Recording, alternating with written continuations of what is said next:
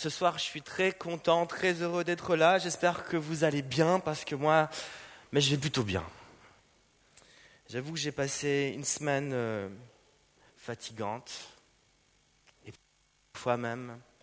Mais au final, c'était, j'étais béni. J'ai passé une semaine avec, dans la présence de Dieu. J'ai vécu des choses de malade. Une semaine, euh, un week-end de Pentecôte où, où, le Saint-Esprit était là. On était à la montagne, à les Indes. On a vécu des choses incroyables. C'était juste J'espère que je ne suis pas trop spirituel avec vous. Euh, bon, en même temps, on est vendredi soir, je suis sur l'estrade, je suis le pasteur, c'est l'heure de la prédication, et je crois que si vous êtes là, c'est que vous vous attendez quand même que euh, je dise certaines choses qui sont un peu spirituelles, n'est-ce pas? Ok, bon. Euh, alors bref, alors peut-être que vous vous demandez qu'est-ce que c'est que cette boîte à outils. la caisse à outils. On, va dire euh, euh, ce soir que cette caisse à outils, cette boîte à outils, elle est un peu spéciale aujourd'hui pour moi. Euh, on va dire qu'elle est spéciale parce qu'elle représente ben, tout ce que Dieu m'a donné lorsque je lui ai ouvert mon cœur. Amen, ouais, c'est bien ça. Et donc, lorsque je lui ai ouvert mon cœur, euh, il m'a donné cette boîte à outils, puis il y a un tas de trucs dedans. Des trucs géniaux, des trucs vraiment sympas, vraiment, vraiment incroyables. Je kiffe grave ce qu'il y a là-dedans.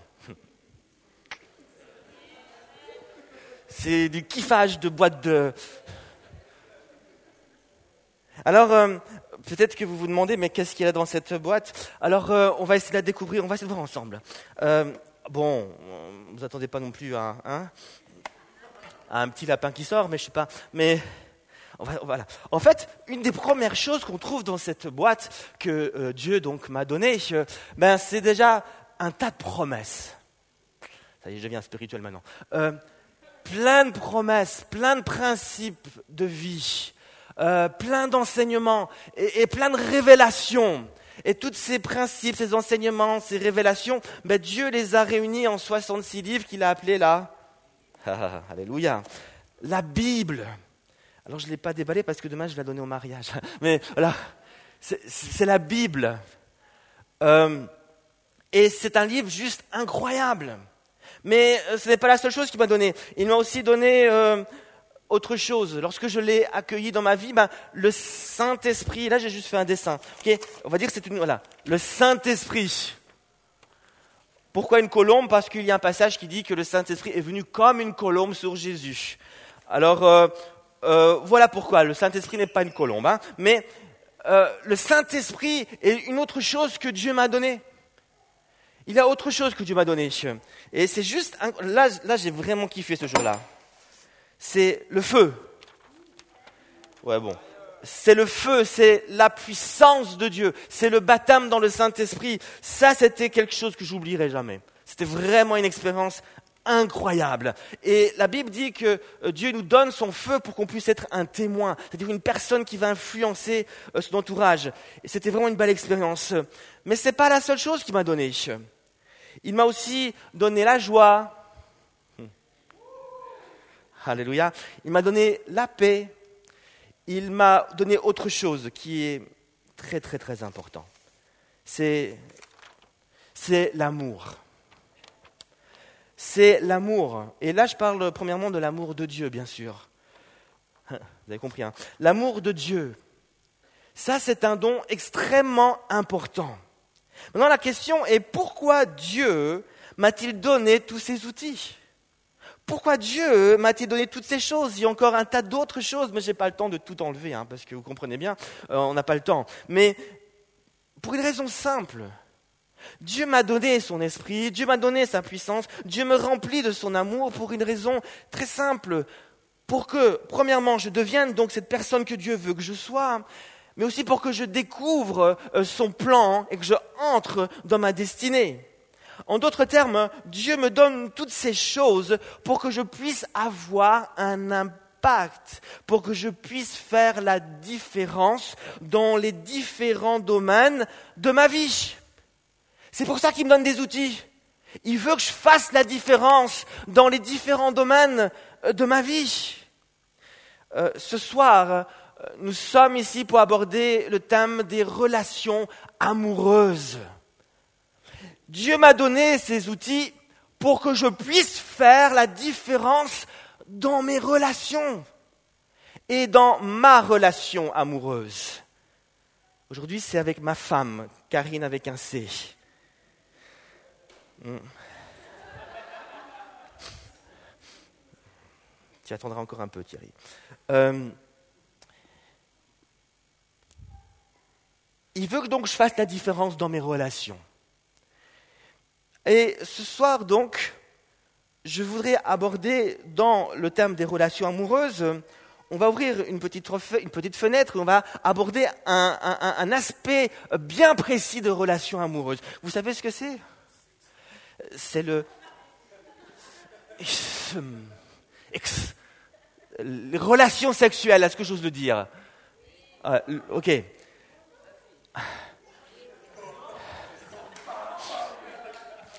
On va parler du sexe. J'ai osé le dire. Ça va, vous n'êtes pas offensé?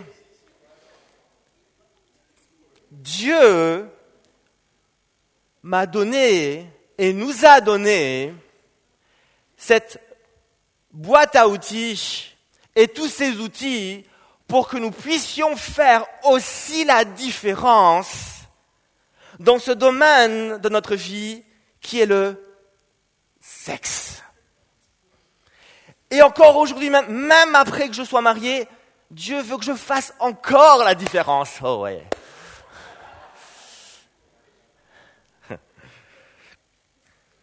Pas seulement avant, mais encore après. Alors, je dois juste vous faire un aveu. Euh, il y a maintenant très longtemps, lorsque je venais de me convertir, donc ça fait très longtemps parce que je me rends compte que je vis euh, chaque année, je prends un an de plus. Hein. Et euh, donc il y a de ça, maintenant 19 ans en arrière,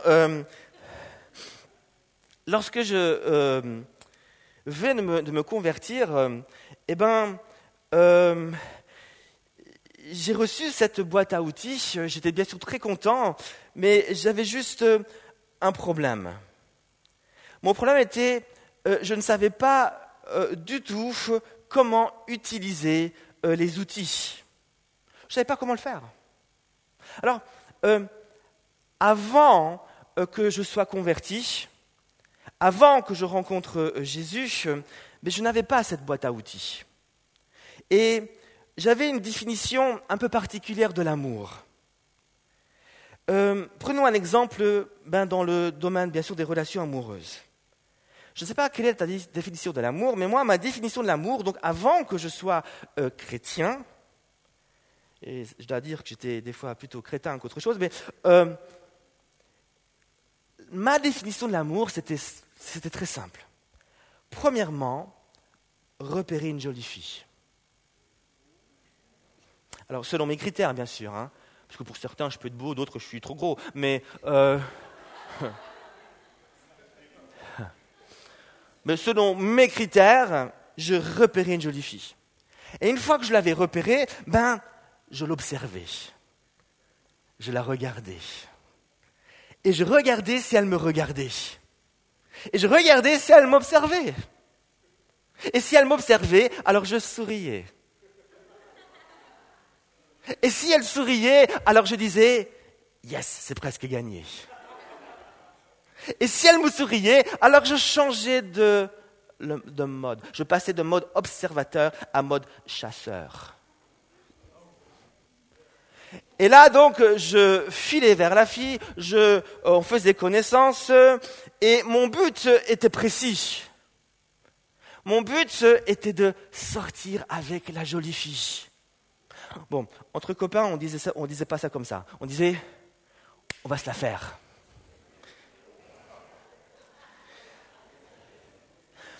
Ma définition de l'amour était, on va se la faire.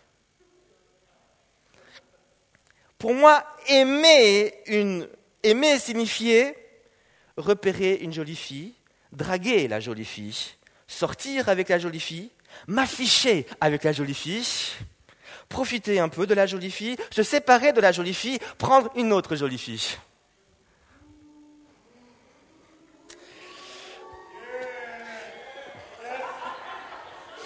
Non, non, non, mais ça c'était avant, c'était avant. C'était avant. C'était ma définition de l'amour. Alors est-ce que ce genre de définition, on le trouve euh, dans la Bible? Non. Ce genre de définition, ben je n'avais pas la Bible, je connaissais pas ce genre de choses. Je connaissais la Bible, mais je lisais pas la Bible, je connaissais pas euh, tout ce truc-là, je connaissais pas qu'il y avait des groupes de jeunes, des choses comme ça. Euh, mais moi, mon monde à moi, c'était le monde. Mon monde à moi, c'était les boîtes de nuit, c'était ce qui se passait autour de moi, c'était ce que je voyais à l'école, c'est ce que je voyais à la télévision. C'est ça, euh, le monde à moi. Et, l'amour, je l'ai appris devant mon écran de télé, je l'ai appris dans les boîtes de nuit, je l'ai appris à l'école, je l'ai appris en regardant autour de moi. Le monde m'a enseigné comment aimer. Ah, vous dites plus rien maintenant. Vous dites plus rien maintenant. Euh, mais maintenant, le jour est venu où j'ai rencontré Jésus. Et j'ai reçu cette boîte à outils juste extraordinaire. J'étais tellement content de cette boîte à outils. J'étais tellement content de tout ce que, de ce que Dieu m'a donné. Et j'ai découvert donc euh, euh, qu'il y avait l'amour. Et je me suis dit, ça y est, maintenant j'ai l'amour véritable. Maintenant je vais pouvoir aimer comme Dieu a aimé.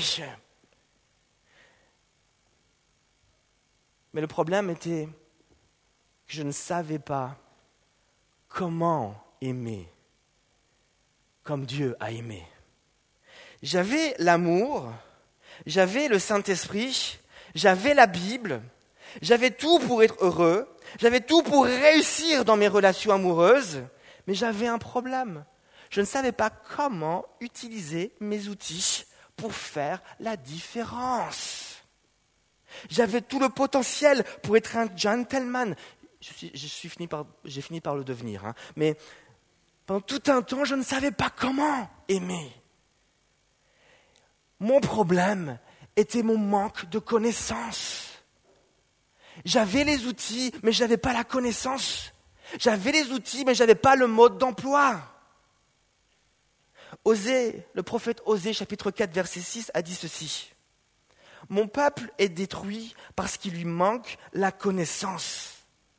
Mon peuple est détruit ou dévasté ou réduit en silence ou égorgé ou perdu parce qu'il lui manque la connaissance. Le manque de connaissance provoque la dévastation, euh, le, euh, provoque euh, qu'on est perdu, qu'on ne sait pas où, aller, on est aveugle, on fait n'importe quoi parce qu'on ne sait pas quoi faire exactement. Et donc, je crois personnellement que l'ennemi numéro un des relations amoureuses, ce n'est pas le diable, ce ne sont pas les tentations, ce n'est même pas le monde, mais c'est le manque de connaissance. Parce que nous n'avons pas la connaissance, nous n'arrivons pas à agir de manière correcte. Nous n'arrivons pas à faire ce qui est juste. Nous n'arrivons pas à saisir la vérité qui nous rend libres. Et cela m'amène sur un premier point très important, et je voudrais faire une première affirmation. Écoute-moi bien. Être chrétien, première affirmation, être chrétien n'est pas une condition suffisante pour engager une relation amoureuse. Je voudrais te dire, cela ce soir. Être chrétien n'est pas une condition suffisante pour engager une relation amoureuse. Tu peux être chrétien et avoir ta boîte à outils, mais ne pas savoir du tout comment l'utiliser et faire quand même n'importe quoi avec la personne qui est en face de toi.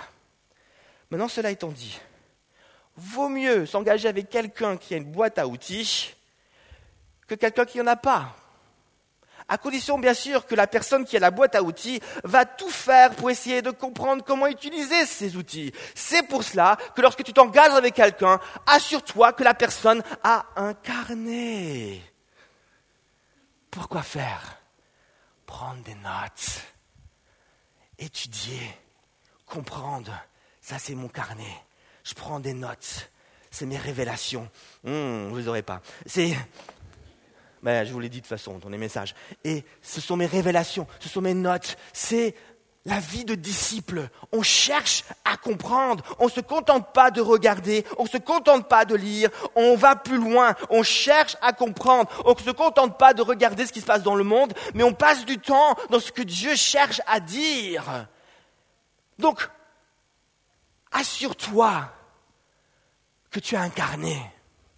Assure-toi que la personne qui est en face de toi a incarné. S'il te dit, je suis rempli du Saint-Esprit, je parle en langue, je suis quelqu'un qui prie beaucoup, pose la question, mais est-ce que tu as le carnet? Hein? Le carnet?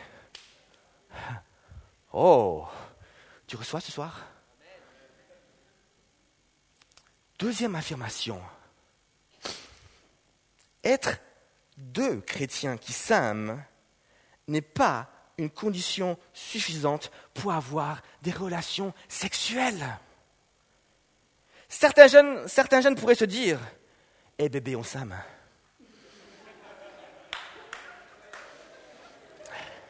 Eh bébé, on est chrétien. On a Dieu. On a la foi. On va se marier. Eh bébé, on a la love. On se love tous les deux. Eh bébé, qu'est-ce que t'attends? Let's have sex, baby. Oh.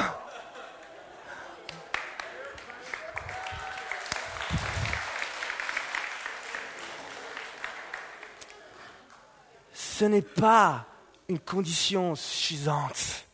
Ce n'est pas parce que vous êtes tous les deux deux chrétiens, vous allez au groupe de jeunes, vous aimez Jésus. Vous n'avez même pas le carnet puis vous dites, ah, on va avoir le sexe. Non, ce n'est pas une condition suffisante. Alors, la question que vous pourrez se poser, c'est, pourquoi attendre? Pourquoi attendre? Si j'ai besoin de fixer une planche avec, sur le mur avec un clou, bien sûr, si j'ai besoin d'enfoncer un clou dans une planche, je ne vais pas prendre la scie pour le faire. Et si j'ai besoin de couper une planche en deux de manière symétrique, je ne vais pas utiliser le marteau pour le faire. Si je prends le marteau pour couper la planche en deux, je risque de faire une dévastation, je risque de briser la planche, je risque de la casser en morceaux. De même, si je prends la scie pour frapper euh, contre le clou, je risque d'abîmer la scie et même le clou. Et dans les deux cas, il va y avoir des dégâts. Si je prends le don du sexe que Dieu me donne et que je ne sais pas comment l'utiliser, et que je l'utilise quand il ne faut pas, et que je l'utilise de la mauvaise manière, et que je le prends comme un marteau pour couper du bois, je vais faire des dégâts. Pourquoi attendre? Parce que Dieu ne veut pas qu'il y ait des dégâts. Attends. Quand ce sera le moment, tu le prendras et tu pourras l'utiliser. J'ai l'expérience, mais. Enfin, je ne vais pas trop parler de ça. Je, voilà. je parle à des jeunes ce soir qui ne sont pas pour la plupart mariés. Mais Jonas et Naïs, ils me comprennent. Hein. Euh, alors, la question maintenant est, est-ce que la Bible parle du sexe? Et où est-ce que dans la Bible il est écrit, je ne peux pas avoir des relations sexuelles avant le mariage? Mais avant cela, pour revenir sur la première pensée que je viens de donner, pourquoi ne pas avoir de relations sexuelles avant le mariage? Je viens de dire, pour éviter les dégâts. Je vais développer un peu. Mais laissez-moi être un peu plus concret. Lorsqu'un enfant de Dieu utilise le sexe de la mauvaise manière, ben, le Saint-Esprit est attristé. Et la conséquence de cela est la culpabilité, la peur, la honte, l'absence de paix. Mais la conséquence peut aussi être la maladie, MST, ou encore une grossesse prématurée qui m'oblige à arrêter l'école et ne pas donc atteindre les buts que je m'étais fixés. La conséquence peut aussi être des liens spirituels. Le sexe est une porte ouverte pour les esprits qui habitent dans la personne avec qui j'ai des relations. Est-ce que tu savais cela? Le sexe utilisé de la mauvaise manière peut donc engendrer de graves conséquences dans ta vie, dans la vie qui est à côté de toi, en face de toi. Donc maintenant, la question est, où est-ce que dans la Bible on parle du sexe et où est-ce qu'il, dans, dans quel passage il est dit tu ne peux pas avoir de sexe avant le mariage? J'aimerais juste vous faire d'abord sept affirmations. Tu peux prendre ton carnet. Je voudrais faire sept affirmations par rapport aux relations sexuelles. Je fais juste un peu d'études ce soir. Sept affirmations. Affirmation number one. Le sexe est un don de Dieu. Le sexe a été créé pour être don de Dieu, un cadeau que Dieu offre à l'homme et à la femme pour que Dieu soit glorifié au milieu d'eux. Le sexe n'a pas été créé pour assouvir les désirs et les tentations de la chair. Les œuvres de la chair, d'après Galette chapitre 5, ça produit la pornographie. Mais le fruit de l'esprit, c'est l'amour agapé. Le sexe est une expression de l'amour agapé. Lorsque le sexe est un fruit de l'esprit, le sexe ne va pas chercher dans l'autre, épuisé, jusqu'à ce que l'autre ne puisse plus rien donner, puis je jette, mais le sexe devient un moyen de me donner à l'autre et de rejoindre l'autre. Affirmation numéro 2. Le sexe fut créé pour un homme et une femme ensemble. Je ne vais pas m'étendre là-dessus. Mais pas deux hommes, pas deux femmes. Un homme et une femme. Point. Affirmation numéro 3. Le sexe fut créé pour être vécu dans le cadre du mariage. Pas avant le mariage, même si on s'aime à la folie, mais dans le cadre du mariage. Affirmation numéro 4. Le sexe n'est pas le but du mariage. Hmm. Il faut que je le dise ça. Le sexe n'est pas une fin en soi ou encore le centre de la relation. On ne devrait pas se marier pour avoir du sexe. Pourquoi tu te maries? Ah, tu sais, bientôt ça va être le jour. J'attends la nuit de noces. C'est pour ça que tu te maries? Le sexe ne devrait pas être le but. Ah, tu peux bien sûr rêver de ça, mais, euh, mais ça ne doit pas être le but que tu cherches à atteindre. Si le sexe devient le but, le sexe devient le fondement du mariage, de ton mariage en tout cas. Et s'il devient le fondement de ton mariage et de, ton, ta relation, ben, ton mariage est destiné à vivre beaucoup de conflits, à ne pas être très stable. Aujourd'hui, le, point du sexe, le sexe est une, un des points sur lesquels il y a le plus de conflits un des points qui le cause de plus de divorces même, le sexe. Affirmation 5. Le sexe est un moyen d'épanouir son mariage. Le sexe produit de la joie et la joie, ça épanouit les cœurs. Des cœurs épanouis créent des couples mariés, unis.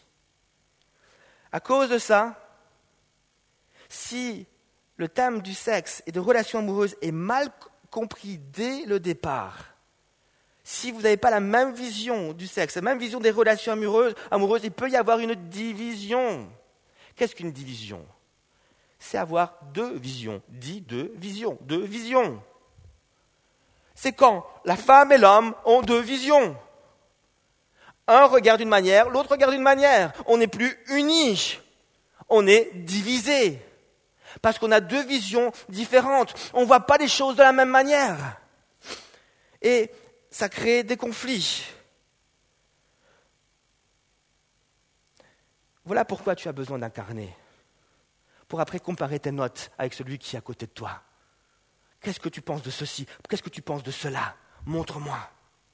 Affirmation numéro 6. Le sexe est un moyen ah, extrêmement puissant pour produire la vie.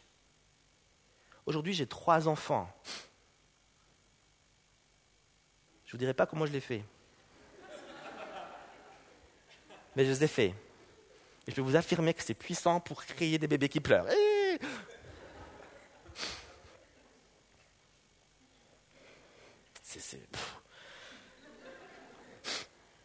Des bébés maintenant qui grandissent et c'est plus des bébés maintenant. Affirmation 7.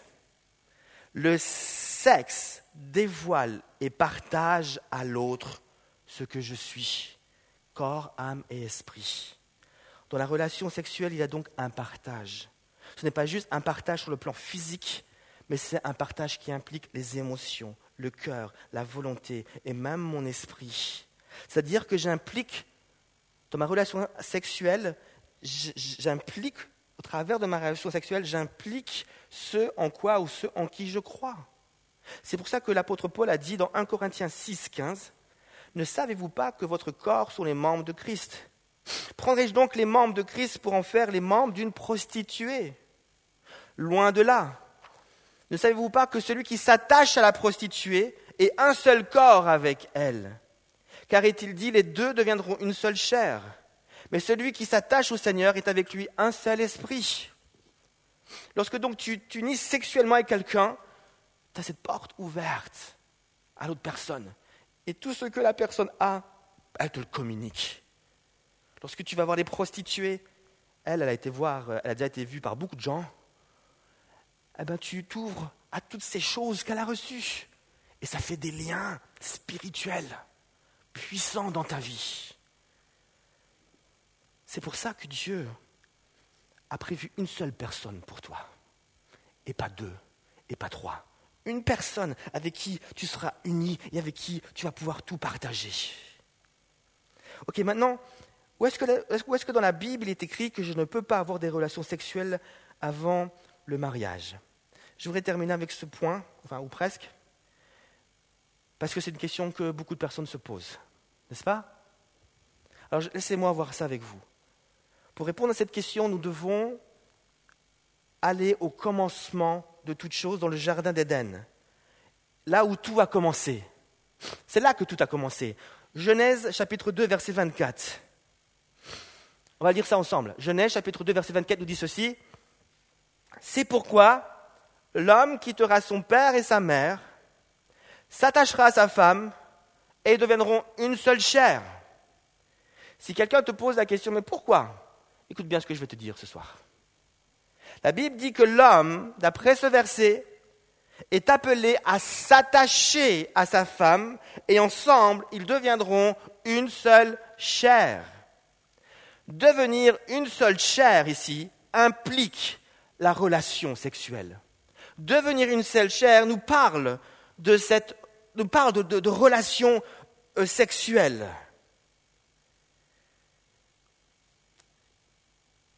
Devenir une seule chair, donc, c'est avoir des relations sexuelles, mais ce n'est pas seulement avoir des relations sexuelles. Et c'est ce qu'on va essayer de bien comprendre ce soir. C'est plus profond que cela. Mais j'aimerais juste faire, euh, euh, faire une première remarque. Avant de devenir une seule chair, et donc d'avoir des relations sexuelles, il y a d'autres choses qui prennent place avant. Les relations sexuelles sont donc des choses que Dieu a voulu, mais Dieu les a voulues dans un temps précis, dans un contexte précis. Il y a un temps pour toutes choses. Il y a un temps pour fréquenter, pour être ami avec la personne. Il y a un temps pour s'engager émotionnellement, euh, amoureusement avec la personne. Il y a un temps pour se fiancer. Il y a un temps pour se marier. Et puis il y a un temps dans le contexte de mariage pour avoir les relations sexuelles. Le verset donc dit, l'homme va s'attacher à sa femme et elles deviendront une seule chair. Le verbe attacher dans le contexte de Genèse, Genèse 2, 24 signifie se souder. L'homme et la femme se soudent ensemble par la flamme de l'amour. Ils vont devenir une seule chair. Il va y avoir une fusion par cette flamme de l'amour. Par conséquent, être attaché pour devenir une seule chair signifie je partage tout avec toi afin de devenir une seule personne avec toi. C'est un partage sur le plan spirituel, premièrement, de l'âme, mais aussi sur le plan physique.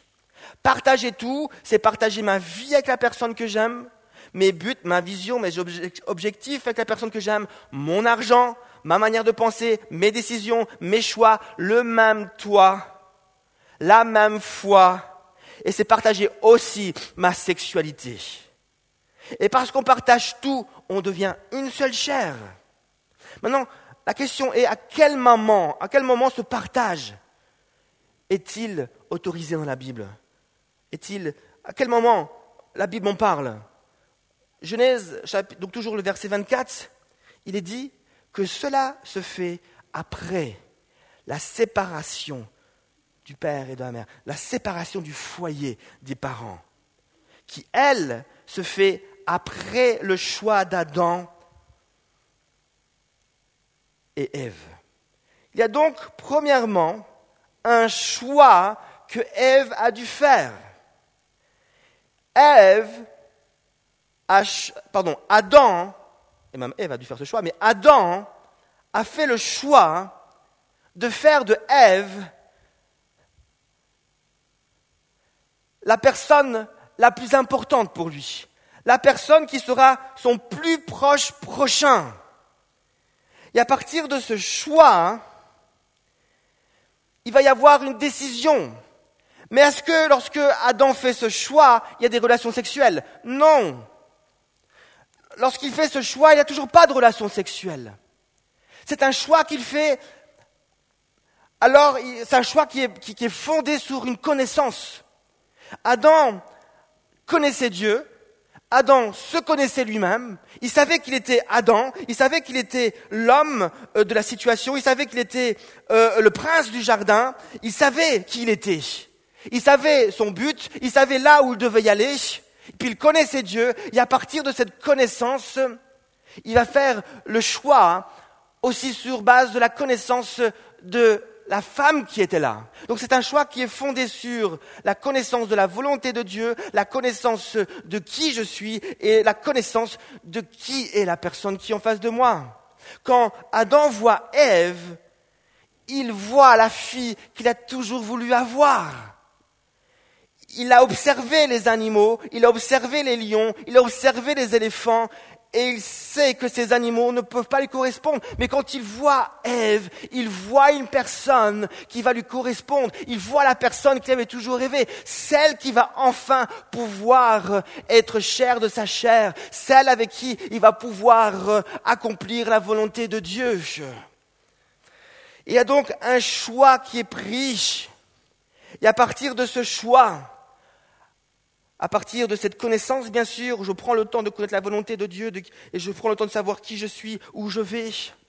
Quand tu prends, quand tu t'engages dans une relation amoureuse et qu'en face de toi tu as quelqu'un qui, sait, qui est paumé, qui ne sait pas où il va et ainsi de suite, ça peut créer des difficultés. C'est pour ça que tu prends bien le temps d'attendre que tout soit au clair que chacun soit au clair avec Dieu, chacun soit au clair avec lui-même, chacun soit au clair avec, avec les plans qui sont devant lui. Essayez de dissiper au maximum la confusion qu'il pourrait avoir par rapport à Dieu, par rapport à notre, nos objectifs, par rapport à la vision que la personne a. Il faut mettre ça sur le tapis, il faut prendre le carnet. Et à partir de ce choix, il va y avoir une décision. Et cette décision, c'est la décision du mariage décision du mariage qui se fait en trois étapes. Le mariage consiste à, premièrement, quitter le foyer des parents. c'est comme ça la Bible dit, quitteront père et mère. Deuxièmement, attacher à ma femme. Et puis troisièmement, devenir une seule chair.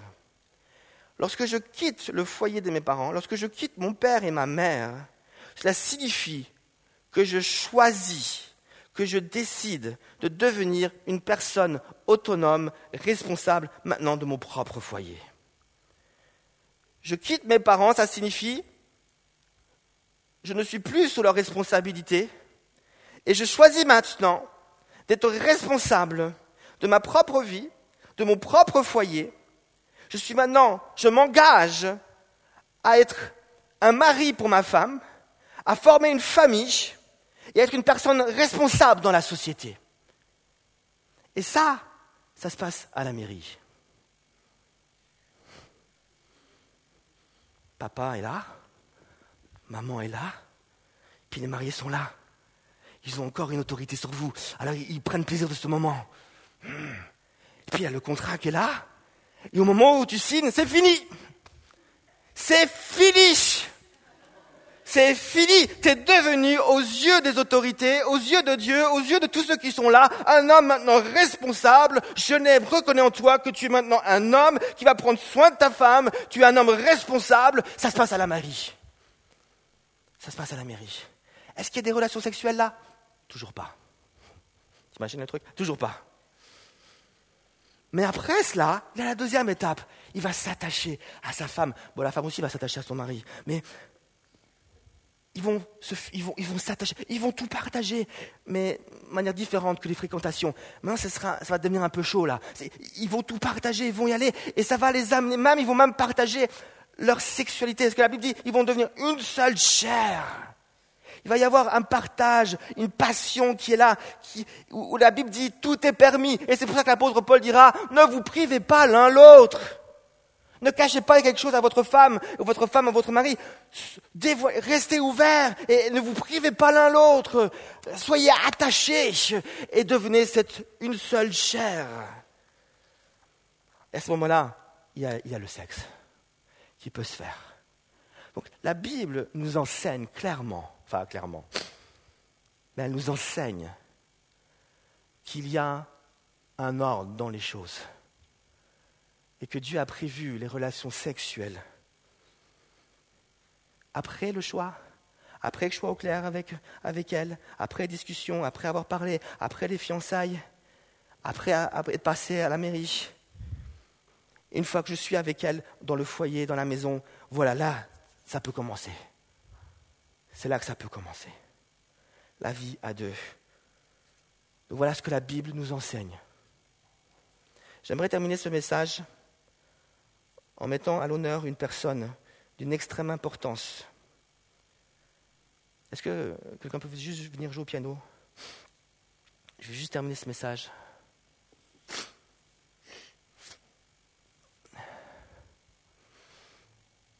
J'aimerais terminer ce message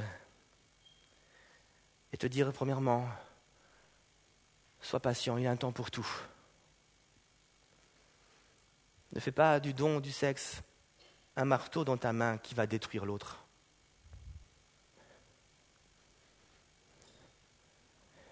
Attends le bon moment. Ce sera un moyen extrêmement puissant pour connaître la joie, pour connaître le véritable le véritable amour, pour vraiment vivre quelque chose de profond avec l'autre personne. Donne pas accès au diable en faisant des choses que Dieu ne veut pas. N'ouvre pas des portes que Dieu ne veut pas ouvrir. Je voudrais mettre à l'honneur une personne très importante cette personne s'appelle le Saint-Esprit. Qu'est-ce que le Saint-Esprit pourrait avoir à faire avec le thème des relations sexuelles? Et c'est là un des problèmes de beaucoup de jeunes et de beaucoup de personnes. On ne comprend pas que le Saint-Esprit a quelque chose à voir dans les relations sexuelles. Quand un couple marié décide d'avoir des relations sexuelles, le Saint-Esprit ne frappe pas à la porte de leur cœur et dit Hé, eh, hé, oh, hé, oh, oui, qu'est-ce qu'il y a, Saint-Esprit? Est-ce que vous allez faire ce que je pense que vous allez faire? Euh, Oui, Saint-Esprit. Alors, euh, ouvre vite la porte, je veux sortir, je veux surtout pas voir ça, je suis le Saint-Esprit. Je veux pas voir ça. Malheureusement, certaines personnes ont cette vision des choses. Ils s'imaginent que c'est quelque chose au fond qui est pas tout à fait sain alors que Dieu a quelque chose à dire. Et Dieu est là et veut être présent. Et de toute façon, Dieu est présent. Nous sommes le temple du Saint-Esprit.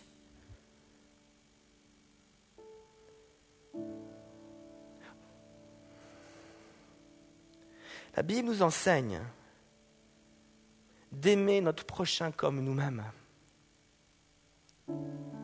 Tu es mon prochain, ma femme est aussi mon prochain.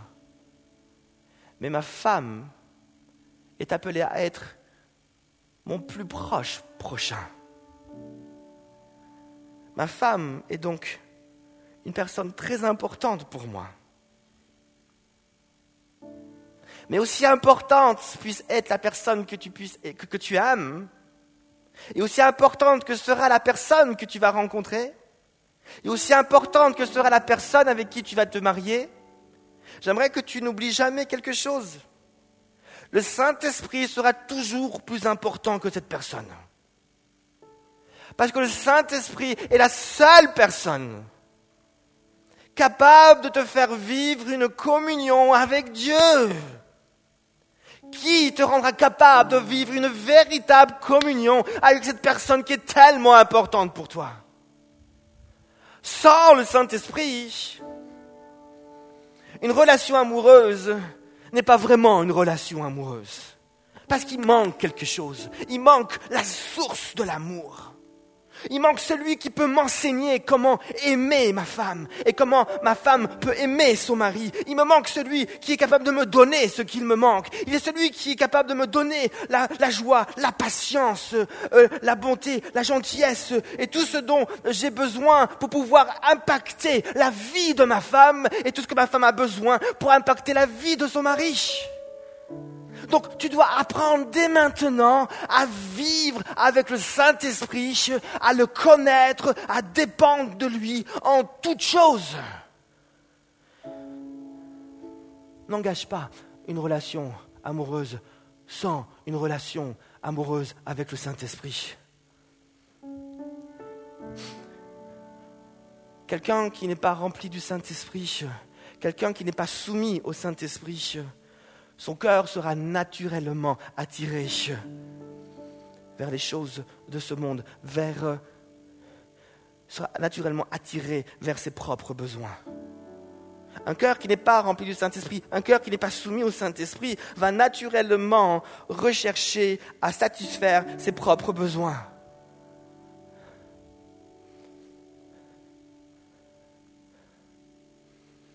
Personne qui est remplie du Saint-Esprit et qui a appris à se soumettre à Dieu, et qui a appris à obéir à Dieu, et qui a appris à aimer Dieu, sera une personne qui va réussir à manifester l'amour, le véritable amour dans ses relations. Et là, ce ne sera pas le brisement, là, ce ne sera pas le divorce, là, ce ne sera pas ce genre de choses. Là, il va y avoir la victoire là, il va y avoir la puissance de Dieu qui va se manifester. Ouais, il va y avoir des conflits, il va y avoir des fois des, des disputes, mais il y aura toujours la grâce qui sera là et qui va t'amener plus loin, plus haut. Ce soir, j'aurais juste invité, alors que nous parlons de ce sujet des relations sexuelles, à soumettre ta sexualité au Saint-Esprit.